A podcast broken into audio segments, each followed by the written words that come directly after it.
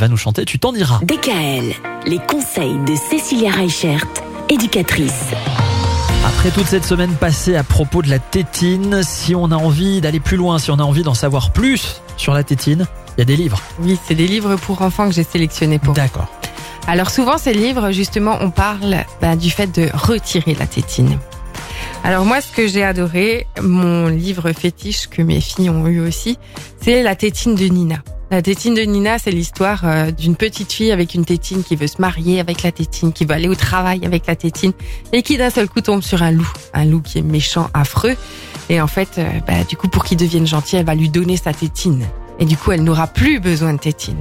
Et c'est ce que je vous disais déjà la semaine dernière, en fait, hein, dans les conseils qu'on peut vous apporter par rapport aux enfants, quand on veut leur faire passer un message, utilisez le livre. C'est un super support. Dans la même collection, en fait, on va trouver Max Dermus à plus de tétine. La collection Max Dermus, c'est aussi toute une petite collection pour enfants à partir de 3 ans qui est vraiment super sympa.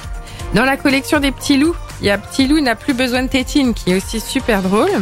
Il y a un livre euh, avec un petit chat qui s'appelle Au revoir Tétine de Brigitte Véninger qui est euh, super sympa, qui est euh, une auteure alsacienne.